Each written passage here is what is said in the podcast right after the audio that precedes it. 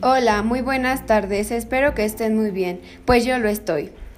Me alegra poder compartir con ustedes un episodio más sobre algunos temas relevantes para comunidad estudiantil.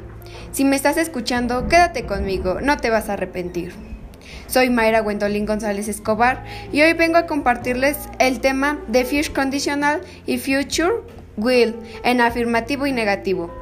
Como primer punto importante, el fish conditional es un tipo de condicional que se usa en situaciones en las que sí se cumple una condición, probablemente que se da un resultado determinado. Eh, algunos ejemplos son If you study hard, you will get good marks, mm, que significa si estudias mucho sacarás buenas calificaciones. Eh, y en negativo también usando el don. If you don't study, you will get bad marks. Si tú no estudias, vas a sacar malas calificaciones. Eh, este se utiliza con una condición y probablemente un resultado.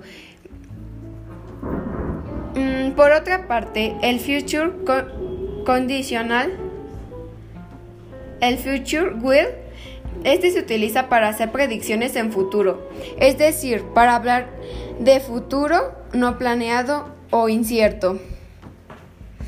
Mm, por ejemplo, I will go to university the last year. Yo iré a la universidad el siguiente año. Y también puede ser de forma negativa como I, I won't go the university the last year. Yo no iré a la universidad el siguiente año. Para el future will se utiliza eh, el sujeto y después el will. Si es en afirmativo y si es en negativo se utiliza el want. Mm, espero que esta información sea útil para ustedes.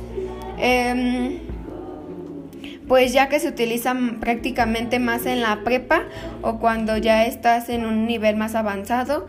Este, falta mucho por conocer de esto, pero creo que esto es como lo principal o lo que los lleva para conocer más sobre este tema.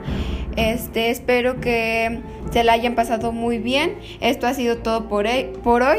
Nos vemos en el siguiente episodio. Cuídense y recuerden no salir de su casa. Mm, deja que el mundo te sorprenda. sorprenda. Hasta pronto.